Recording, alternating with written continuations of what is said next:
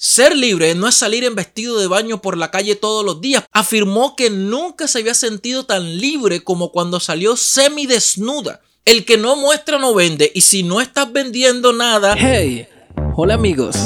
Hoy es sábado por la noche. El podcast.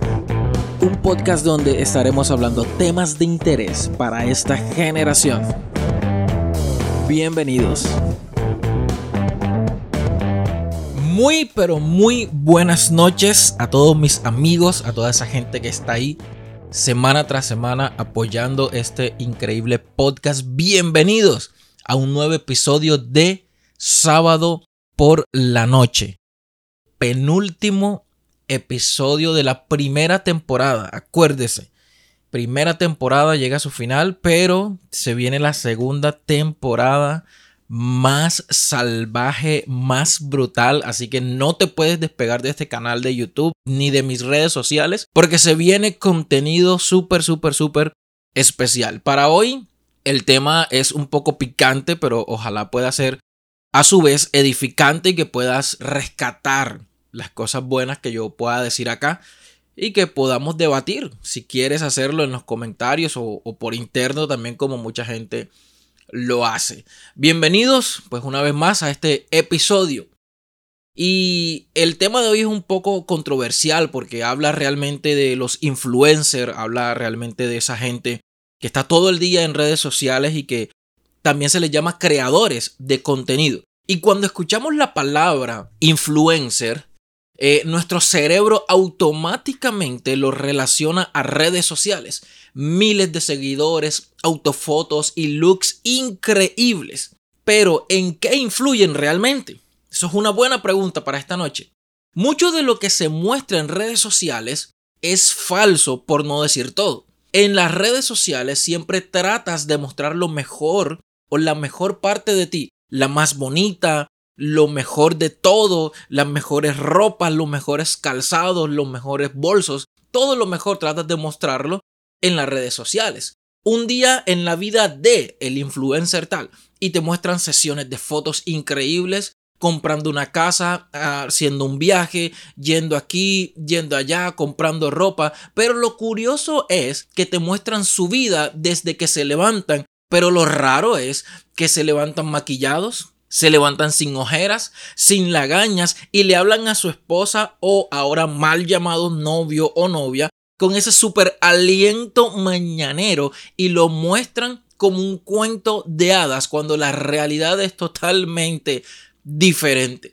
Hacen especie de reality show, pero aún más mentiroso, solo para obtener seguidores. Nadie muestra la realidad en las redes sociales. Nadie muestra cuando tienes que ir a pagar las cuentas al banco. Nadie muestra cuando tiene que lavar la ropa o lavar los platos. Nadie muestra cuando el perro se hace popó y hay que recogerlo. Nadie muestra eso. Pero un momento, un momento, un momento. Claro que hay gente que sí lo muestra. Claro que hay gente que muestra esa clase de actividades. Y pienso que es aún peor de mentiroso, porque vemos a gente llorando frente a la cámara, mostrando sus peores momentos, pero lastimosamente es para obtener más y más seguidores en las redes sociales. En esta era de los influencers, ellos deciden desde nuestra forma de vestir, nuestra forma de hablar, la música que escuchamos, hasta el papel de baño que compramos. Pero en realidad, nosotros estamos saturados de esta clase de influencers. No podemos usar redes sociales porque hay millones de fotos de influencers con una bebida que compraron en tal lugar, al lado de un carro súper costoso, o al lado de su supernovia modelo, eh, eh, el top del top del top que tiene millones de seguidores, igual que él o que ella. En Estados Unidos, una joven con más de 2.6 millones de seguidores en Instagram no logró ni vender 36 camisetas, no las logró vender. No logró vender 36 camisetas y publicó y todo el tema diciendo su experiencia. Pero tiene más de 2 millones de seguidores. Entonces, ese es el punto. ¿Realmente son influenciadores o simplemente están llenos de gente como ellos, vacíos y huecos que los están siguiendo? Hoy día se le llama a los influencers la industria del postureo. O como decimos acá en la costa, eh, dan pantalla. Son, unos pantalleros. Hay una frase muy popular que dice, el que no muestra no vende. Y lastimosamente hoy, para vender como influencers o como casi todo eh, el que quiere fama, tienes que mostrar. Y lastimosamente lo que se muestran son los cuerpos. Cristina Pedroche, una famosa en, España, afirmó que nunca se había sentido tan libre como cuando salió semidesnuda a dar las campanadas de fin de año del 2020. Una experta dijo, su libertad no viene de salir vestida así, su libertad viene del dinero que está amasando porque salió semidesnuda. Claro, cada quien es libre de mostrar y de enseñar lo que le dé la gana. Pero en un ámbito de redes sociales, la pregunta sería, ¿cuál es el propósito de salir desnudo o de salir en cuero para que me entiendan mejor? El propósito es claro. Más fama, más seguidores, más likes, más impacto, que la gente te contrate, que la gente te halague. Ese es el propósito. Entonces, en el caso de las mujeres, después dicen que eh, eh, es que están acosándome. Es que son unos pervertidos, es que son unos morbosos, es que esto y lo otro. Pero seamos claros, el que no muestra no vende. Y si no estás vendiendo nada, el producto eres tú, mi querida amiga y mi querido amigo.